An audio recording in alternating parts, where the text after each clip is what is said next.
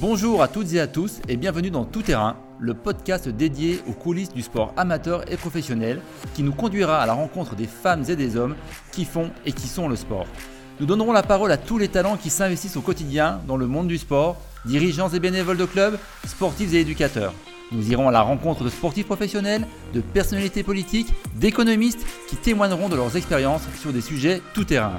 Pratique sportive, organisation, nouvelles activités, réussite personnelle ou encore développement durable. Je m'appelle Charles-Henri Bernardi et je suis heureux de partager avec vous un nouvel épisode de Tout Terrain. Nous allons nous intéresser aujourd'hui à la question de l'héritage des Jeux olympiques et paralympiques et plus particulièrement aux Jeux de Paris 2024. Pour évoquer ce sujet, nous accueillons aujourd'hui Pierre Rabadan, adjoint à la maire de Paris en charge du sport des Jeux olympiques et paralympiques. La notion d'héritage olympique est très importante pour l'organisateur de cette compétition. Elle permet de mesurer l'impact, les bienfaits et les retombées à court terme et à long terme de l'organisation des Jeux olympiques et paralympiques pour une ville.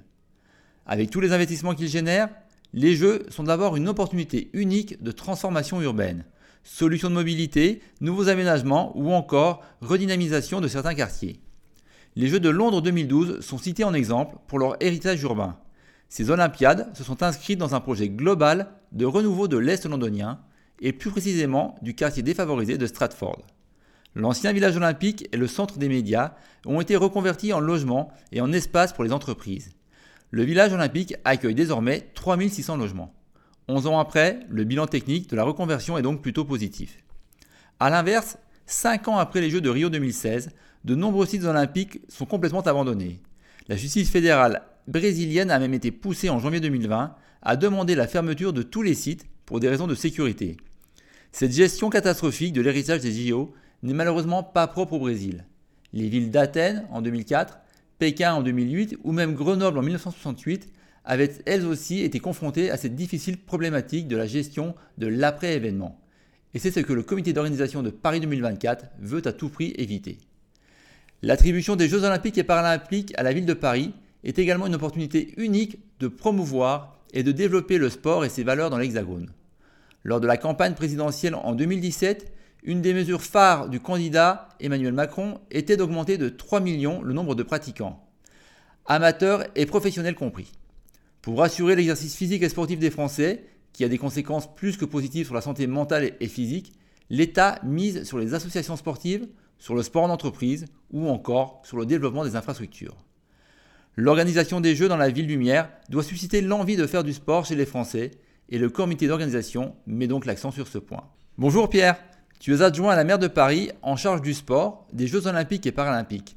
Peux-tu nous dire quelle est ta mission et quel a été ton parcours? Bonjour Charles-Henri, bonjour à toutes et à tous. Euh, alors ma mission, elle est, elle est assez ample, elle se concentre euh, bien sûr sur l'organisation euh, et la mise en place des Jeux olympiques et paralympiques de Paris 2024, euh, mais également sur l'ensemble du sport à Paris. Et, donc l'ensemble du sport, c'est c'est un domaine assez large qui, pour vous donner quelques chiffres, qui réunit à peu près 500 équipements sportifs à gérer à Paris, une direction qui regroupe 2700 agents à peu près, qui s'occupent de ces équipements-là, qui les entretiennent, qui les rénove euh, et qui les ouvre, qui les ferme, qui accueille le public. Évidemment, parmi ces équipements, il y a euh, des stades, euh, des piscines, des gymnases, des terrains de grands jeux, comme on les appelle, des salles dédiées, des, terrains d'éducation physique aussi. Et voilà, il faut faire tourner tout ça avec une demande qui est très forte à Paris et une surface de jeu, si je peux dire, qui n'est pas extensible. Et donc, des problèmes qui sont liés à tout ça.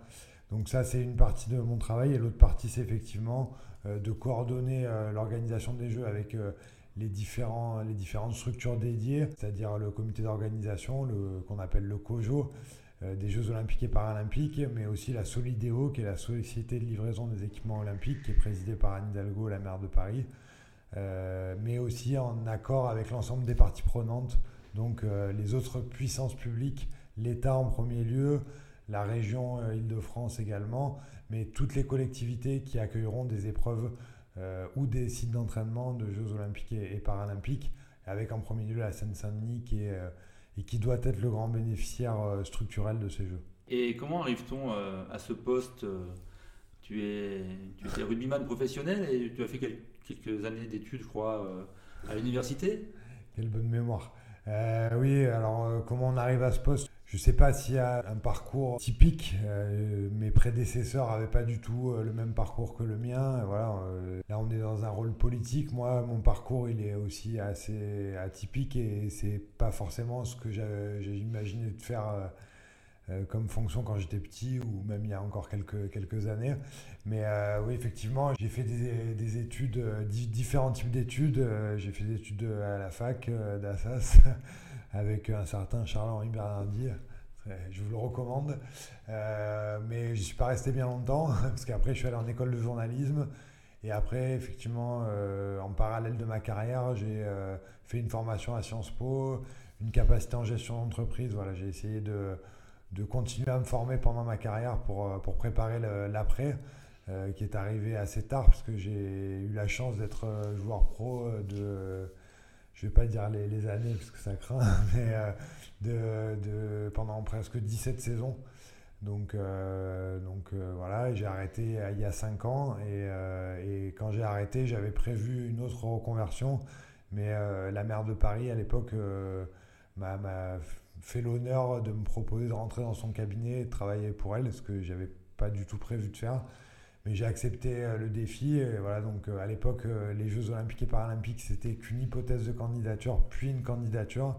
Et puis en 2017, on a gagné, après plusieurs échecs, le droit d'organiser, d'avoir, d'organiser ces Jeux Olympiques et Paralympiques de Paris 2024. Et, il s'est passé pas mal de choses depuis, hein. donc la, structuration des organismes dont je vous ai parlé, le COJO et la Solidéo. Et puis moi, à l'échéance des élections municipales, à ce moment-là, j'avais fait un peu le tour de mon poste en cabinet et, euh, je réfléchis à ce que je voudrais faire euh, dans ce milieu ou, en partir. Et effectivement, j'avais envie de tenter une expérience en tant qu'élu. Et donc, je me suis présenté dans le 14e arrondissement. Et comme on a gagné l'arrondissement et Paris, j'ai été élu conseiller de Paris. Et la maire, à ce moment-là, m'a désigné en tant qu'adjoint au sport et aux Jeux Olympiques et Paralympiques. Voilà, c'est comme ça qu'on arrive là. Finalement, peu importe le parcours, euh, ce qui est important, c'est ce qu'on va en faire. Voilà, donc. Euh, c'est l'engagement, c'est important. Ouais, et puis euh, j'ai eu une vie de sportif pro, c'est sûr, mais j'ai eu aussi une vie de sportif amateur, surtout. C'est ça qui m'a amené aussi à devenir pro avant tout. donc je connais aussi la vie des clubs, leur quotidien. et je sais les difficultés que ça peut amener aussi, et particulièrement dans des villes denses comme Paris. Et voilà, je crois qu'il faut avoir un, regard transversal qui n'oppose pas euh, les types de pratiques. Et ça, je, pense que c'est une expérience euh, utile. Donc, comme tu l'as dit, le, 13 septembre 2017, le CIO désignait la ville de Paris hôte des Jeux Olympiques et Paralympiques en 2024. La candidature parisienne a fait de l'héritage un axe majeur. Qu'est-ce que cela signifie concrètement pour la ville de Paris? Alors, euh, pas mal de choses, mais c'est vrai que je parlais euh, de, la période post-attribution des Jeux euh, qui a eu lieu à, Lima, parce que c'est là qu'on a su qu'on allait officiellement organiser les Jeux. Et tout de suite, c'était déjà l'état d'esprit de, la candidature de Paris hein, et de l'ensemble des, parties prenantes d'ailleurs, c'était de se dire on veut créer d'abord une nouvelle norme de Jeux Olympiques.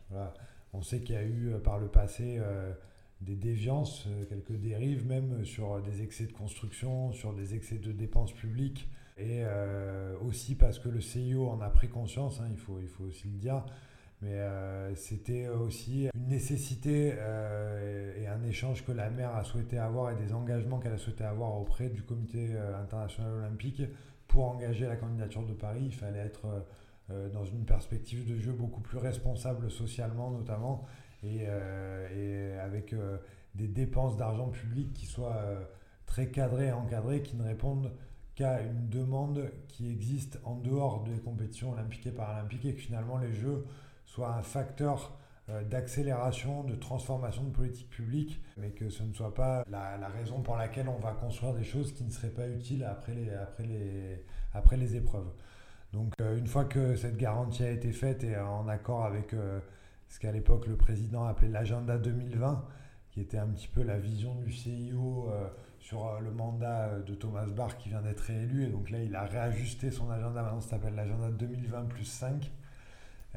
C'était vraiment un peu de, de, travailler cette nouvelle norme de jeu et ce qu'on pourrait mettre en place pour, pour en faire des jeux plus responsables écologiquement sur un point de vue environnemental et on y reviendra sans doute après, et, aussi, et surtout avoir une politique d'héritage qui démarre avant les Jeux et évidemment qui, se, qui laisse des traces bien au-delà de l'événement et pour, euh, on espère très longtemps, dans la transformation des territoires sur lesquels ils, vont avoir lieu.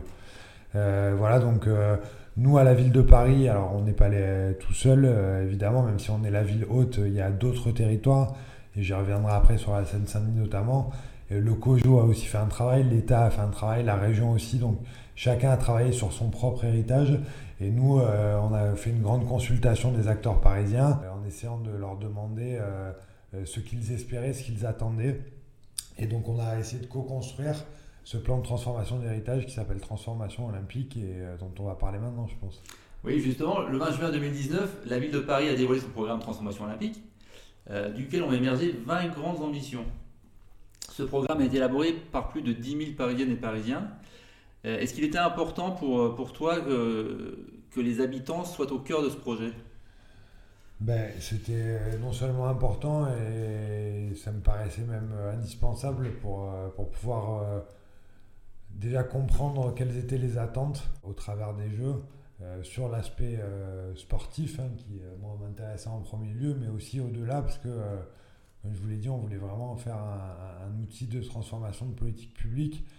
Et on s'est dit que d'abord, on n'a pas la science infuse et que du coup, euh, peut-être qu'il y avait des choses auxquelles on n'avait pas forcément pensé ou, euh, mal mesuré euh, les attentes et qui nous paraissaient importants aussi pour impliquer l'ensemble des secteurs, qui soient sportifs, mais aussi de secteurs de consommation, de euh, de, de, transformation urbaine, voilà, de toutes sortes de, euh, de groupes qu'on est allé questionner, euh, d'avoir un point à date des attentes de l'ensemble des Parisiens et qu'ils pouvaient espérer avoir obtenir avec l'organisation des Jeux Olympiques et Paralympiques. Évidemment, il y a plein d'enjeux aussi autour de l'accessibilité du handicap qui, sont, qui ont émergé, qu'on avait, qu'on avait identifié, mais ça nous a permis d'avoir un spectre un peu plus large, de relever aussi des points euh, qui nous paraissaient peut-être pas primordiaux et qui en fait euh, étaient vraiment essentiels euh, pour une partie de la population. Donc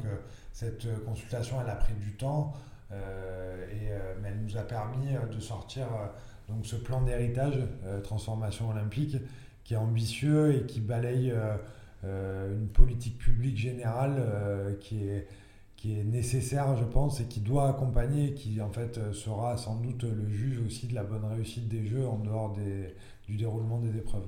Justement, euh, sur ce, ce, programme de transformation olympique, la, la ville a, publié un rapport euh, stratégie durabilité, bilan 2020.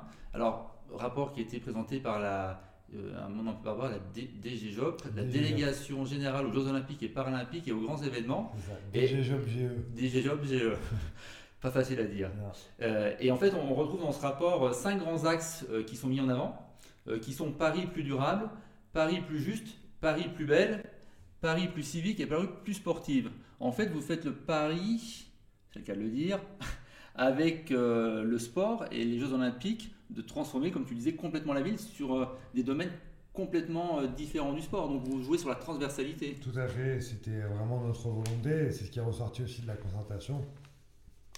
Et je crois que c'est vraiment le point fort des jeux. D'abord, euh, ça permet quand même d'agréger l'ensemble des volontés, même quand il y a des, des différences politiques parfois. c'est pour moi le, d'abord c'est le plus grand événement du monde à organiser. Hein, voilà, c'est avec euh, des, chiffres qui donnent parfois le tournis, mais euh, organiser les Jeux olympiques et puis après les paralympiques, c'est pendant les Jeux olympiques 28 championnats du monde qui se déroulent au même endroit, au même, endroit, au même moment. Donc il y a des vrais enjeux, des vrais défis d'organisation à mener.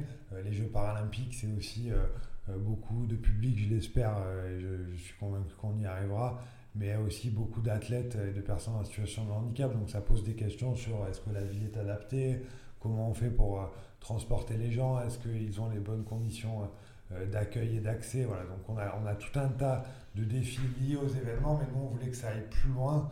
Et pour prendre quelques exemples emblématiques, par exemple, la ville de Paris, elle a globalement dans sa réflexion euh, et dans ses affirmations politiques, euh, trouvé la nécessité de sortir de l'utilisation du, plastique à usage unique. Et on s'est dit, voilà, quelle est, quelle est l'échéance qui va pouvoir nous faire switcher et euh, donner un cap. Et voilà, donc on s'est dit, ben, pour les Jeux Olympiques et après les Jeux Olympiques, on doit nous-mêmes déjà, administration parisienne, être exemplaire là-dessus et puis inciter nos partenaires et en premier lieu les clubs sportifs à ne plus utiliser du plastique à usage unique. Il y a aussi évidemment tout un aspect sur l'accessibilité, comme je vous disais. On va avoir des territoires expérimentaux dans lesquels on a, on a ciblé une quinzaine de quartiers qu'on va, sur lesquels on va travailler sur l'accessibilité universelle, la mise en place de ce qu'on appelle le design actif, euh, qui est censé guider euh, mieux les gens dans l'espace public euh, avec toutes sortes de handicaps, hein, pas simplement des handicaps physiques. Euh, il y a évidemment la baignabilité de, la Seine, qui est un vieux serpent de mer dont on entend parler depuis des, dizaines d'années. Euh, et euh, la mer a tenu vraiment à ce que les Jeux qui accueilleront donc les épreuves de triathlon et de nage en eau libre se fassent dans la Seine au cœur de Paris. Et donc ça oblige tout le monde et l'ensemble des acteurs, ils sont très nombreux à travailler là-dessus, à ben, se réapproprier la Seine, euh, je rappelle que la ville de construite, c'est de la ville de Paris, pardon, c'est construite autour de la Seine. Et euh, peut-être qu'à un moment euh, dans notre évolution, on avait un peu abandonné l'eau, en tout cas pour l'utilisation de ses habitants. Et voilà, on veut vraiment retrouver une capacité à se baigner dans la Seine et à se réapproprier cet élément important de, de l'histoire de Paris. Et je pense qu'on va y arriver. Ça nécessite une mobilisation, j'allais dire quotidienne. Et ma collègue Célia Bloel travaille beaucoup sur ce sujet-là. Et donc voilà, tous ces aspects très différents, il y en a encore plein d'autres, hein. je pourrais vous citer les 20, euh, les 20 mesures, mais on les a réparties en 5 pôles que, que, tu as cité tout à l'heure, Charles-Henri, euh, pour, euh, pour donner une directive. Et évidemment, dans Paris Plus Sportive, notamment pour les sujets qui m'intéressent, il y a le développement de la pratique sportive. Euh, voilà, qui est un sujet, comme je le disais, euh, qui, est, pas simple, mais on sait que euh, quand on accueille des grands événements, et encore plus quand c'est le plus grand événement, il ça va susciter des vocations. il va sûrement y avoir plus d'enfants qui vont vouloir faire de nouvelles pratiques. après, j'espère le succès de ce que seront les jeux, les jeux de Paris. Donc, il faut s'adapter à tout ça, il faut réfléchir à comment on peut trouver des moyens de mieux faire du sport à Paris. Donc, tout ça fait partie d'une politique globale de réflexion sur les sur l'ensemble des aspects euh, et pour que les jeux servent vraiment d'accélérateur. Je, le redis, mais c'est vraiment euh, le mot qui nous guide. C'est peut-être des choses qu'on aurait faites, mais à échelle de 10, 15 ou 20 ans, et que là, on essaye de faire en 5 ou 6 ans euh, pour, pour que ça aille plus vite et que ça serve au quotidien à la transformation de la vie des gens.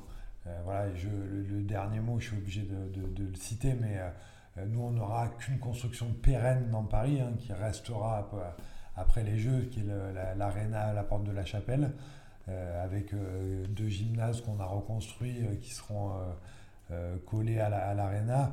et voilà, cette, cet équipement d'abord répondait à un besoin hors JO, puisqu'on avait besoin de cette jauge de salle qu'on n'avait pas à Paris. Et puis ensuite, c'est un quartier qui a besoin d'être transformé. Alors, ce ne sera pas le seul élément de transformation. Il y aura aussi une fac, il y a un parc, il y a toute une ZAC qui va être construite. Mais voilà, ça, ça, ça, ancre vraiment le début de la transformation euh, de, de, ce lieu qui doit aussi faire le lien avec la Seine-Saint-Denis. Et j'en finis par là, c'est euh, la Seine-Saint-Denis euh, pour nous et en termes d'héritage aussi le territoire qui doit avoir la transformation la plus importante parce que c'est sans doute le territoire qui en a aussi le plus besoin. Donc donc c'est vraiment en co-construction avec ce territoire-là qu'on a souhaité que les Jeux bénéficient à la Seine-Saint-Denis, donc ils vont accueillir le village olympique et paralympique sur l'île Saint-Denis, le centre aquatique olympique en face du Stade de France, et puis il va y avoir tout un tas d'autres euh, équipements qui vont, qui vont leur être dédiés parce que c'est un territoire euh, en difficulté et qui a besoin euh, d'avoir de l'aide. Et voilà, à ce titre-là, on voulait aussi que les Jeux servent en premier lieu à Seine-Saint-Denis. Et pour mettre en, œuvre tout ce programme qui est quand même riche, vous vous appuyez, j'imagine, sur le tissu associatif parisien? Un des avantages qui apparaît dans, ce que tu dis, c'est que finalement ça décloisonne aussi les, domaines d'activité, puisque mhm. peut-être que les associations sportives vont rencontrer des associations sociales, vont rencontrer des associations éducatives. Est-ce que vous, tu ressens déjà cette, cette transversalité euh, et, cette action entre les associations qui sortent de leur domaine de compétences habituelles alors sans doute pas encore assez, mais c'était aussi l'objet euh, et le but de notre concertation ouverte. C'était aussi pour que tout le monde se sente intéressé par cet événement et trouve des synergies qui puissent les faire travailler ensemble. Euh, dans le cadre aussi du concept qu'on s'attelle à développer de la ville du quart d'heure, on essaye de faire mieux dialoguer euh, des associations qui parfois vivent les unes à côté des autres sans, sans, sans communiquer et sans trouver euh, des, des, on va dire des approches communes et, sur un public qui est, qui est parfois le même. Euh, donc voilà, on a heureusement, on est porté par des clubs parisiens et ici on peut le dire, hein, par, par des clubs omnisports dont le PUC qui essaye beaucoup de diversifier ses actions et ses pratiques et d'avoir un impact social euh, le plus large possible. Et c'est vrai que c'est quelque chose que l'on encourage. Euh, alors, euh, parfois, ça se fait de manière intuitive dans les clubs bien structurés. Comme, comme les Le PUC, mais parfois c'est plus poussif, donc il faut guider, aussi accompagner parfois sur ce qu'on peut faire. Mais, oui, l'idée c'est qu'effectivement on agrège le maximum de compétences et de gens sur le sujet olympique et l'héritage en est un moyen. Euh, pour essayer de, de, développer toutes les politiques qu'on a mis en place dans ce plan de transformation olympique. Et je prends le sport santé, par exemple, qui est un sujet qui, je sais, est cher au PUC, euh, qui est, très complexe à mettre en place parce que il faut former les des médecins pour prescrire de l'activité physique, ce qui n'est pas toujours le cas. Donc là, nous, on a euh, voté en Conseil de Paris la subvention à une asso qui doit former des médecins sur un territoire expérimental et après dessiner des parcours euh, parce qu'en fait, c'est ça dont on a besoin. C'est-à-dire qu'une fois que le médecin il sait prescrire de l'activité physique plutôt qu'un médicament, il faut dessiner un parcours de soins, voire un parcours euh, de réathlétisation, en tout cas d'effort ou d'activité physique tout simplement. Et ça, pour ça, on a besoin de s'appuyer sur, euh, sur les clubs et les associations locales. Et c'est vraiment ce parcours type qu'on veut essayer d'arriver de créer pour être capable de le dupliquer dans d'autres territoires après. Donc oui, il y a et ce serait très très long de tout énumérer et assez ennuyeux, je dois dire, mais euh, il y a beaucoup de sujets qui réunissent énormément d'acteurs. Et euh, ne serait-ce que, voilà, je, citais la Seine tout à l'heure pour, euh, pour arrêter de polluer l'eau. Il y a de nombreuses choses à mettre en place. construire des récupérateurs d'eau de pluie, par exemple, assainir mieux l'eau qui sort des usines, faire des raccordements des bateaux qui généralement déverser leurs eaux usées directement dans la Seine, voire même euh, à certains endroits des communes qui n'avaient pas tout à l'égout et qui reversaient directement dans la Seine. Donc voilà. Et, tout ça, ça implique beaucoup d'acteurs, ça implique des associations de citoyens. Euh, et, ça, sur le plastique aussi, on travaille avec euh, bah, des grands partenaires, des, des, minéraliers qui créent de la bouteille d'eau, mais aussi beaucoup de gens qui retraitent, qui revalorisent les déchets. Donc c'est infini, mais, mais, en tout cas, ça, on s'appuie évidemment sur le savoir-faire, le tissu et l'envie que les gens ont parce que c'est un événement qui mobilise. Et, ça, quand il y a l'envie, généralement, on y arrive. Finalement, l'événement est, le moteur de, l'évolution même de la démarche du politique, hein, de la collectivité, puisque c'est vrai que ça, ça a engendré euh, une démarche nouvelle mhm. et qui, paraît finalement très riche et euh, très intéressante euh, pour bah, faire évoluer la ville. Euh, et puis faire évoluer aussi la pratique, la pratique sportive. comment tu, tu, imagines et comment vous allez euh, mesurer euh, l'impact de tous vos, toutes vos démarches jusqu'à 2024 et après 2024 Est-ce que vous avez des, outils de mesure? Il y a, ce, rapport-là que je citais tout à l'heure qui est sorti, qui est, très complet, très intéressant. Est-ce que vous donnez quand même des, points de repère pour, pour juger de l'avancée de vos, de vos travaux? Dans, dans le la définition même de transformation olympique, on a des objectifs clairement affichés. Donc effectivement, à un moment, il faudra rendre des comptes sur ce qu'on a su faire ou ce qu'on a moins bien fait. Mais pour ça, effectivement, il faut euh, des points d'étape. Et le, document que tu évoques sur la stratégie durabilité euh, en est un. Et on va s'atteler à le faire sur le maximum de, de, mesures et récapituler déjà tout ce qui a été mis en place. Il y a beaucoup de choses pour, pour y participer. à la plupart d'entre eux, je peux vous dire qu'en chôme pas, il y, y a beaucoup d'objectifs qui sont mis en route pour, pour tous ceux d'entre eux être atteints, mais, euh, mais voilà, euh, ces points d'étape qui sont essentiels, on nous les demande aussi. Par exemple, on a un point d'étape annuel avec euh, l'IPC, l'International Paralympic Committee, et eux, sur l'accessibilité, sur le développement du parasport et de la pratique des PSH, personnes en situation de handicap, eux, ils nous demandent des, objectifs chiffrés pour pouvoir évaluer si après les Jeux, on les aura atteints ou pas. donc tout ça, euh, doit se faire. Euh, donc il faut déjà définir les objectifs, ensuite euh, savoir quels sont les process pour y arriver, et après faire des, des reportings annuels. C'est souvent l'échéance parlante parce que si on les fait à échéance plus brève, ça n'a pas trop de sens. Et si on les fait sur un temps plus long, on a du mal à comprendre la construction. Donc voilà, on a des reportings annuels et on rend des comptes aussi à l'ensemble de nos collaborateurs associés sur l'ensemble de ces sujets et ils sont très nombreux. Donc, et puis il faut rendre des comptes aux Parisiens et au Conseil de Paris aussi. Donc il y a aussi évidemment euh, euh, une approche politique euh, de tout ça parce que on est attendu au tournant sur l'organisation des Jeux clairement, olympiques et paralympiques, ça c'est sûr. J'ai pas de doute qu'on arrivera à sortir des Jeux assez innovants, novateurs qui définissent une nouvelle norme comme je vous l'ai dit avec beaucoup d'ambition et de, une stratégie environnementale vraiment euh, très très poussée. Mais euh, je crois qu'on sera aussi jugé sur euh, la réussite de ce qu'on aura fait de ces jeux-là avant l'événement et, aussi après ce que ça laissera comme trace.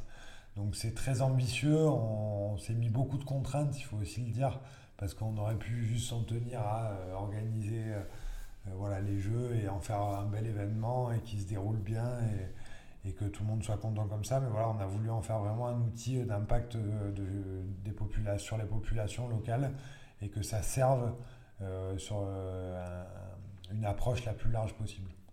avec une, réussite euh, après-jeu, puisque on, a vu que alors Barcelone 92 avait complètement remodelé un quartier avec bon quelques quand même quelques problématiques puisqu'ils avaient enlever des gens de, leur, de leur, domicile, des, des, petites maisons qui avaient posé un peu de problème, ils avaient quand même rénové tout le port.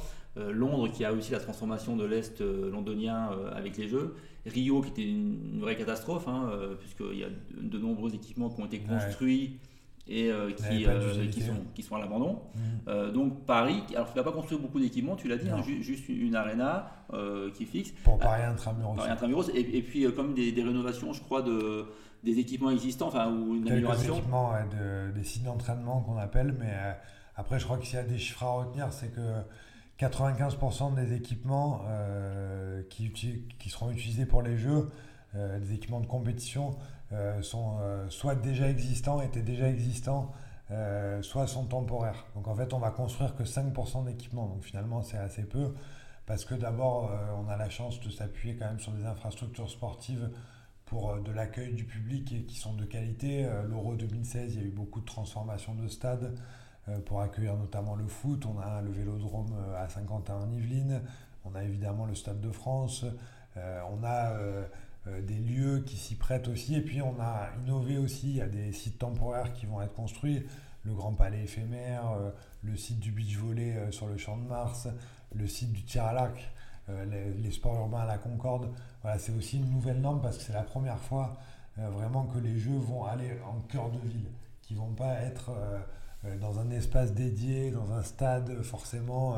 là, on va vraiment le rentrer dans le cœur des villes, hors de, des structures sportives. Et voilà, il va y avoir évidemment la voile à Marseille. Donc il y a le surf à Tahiti.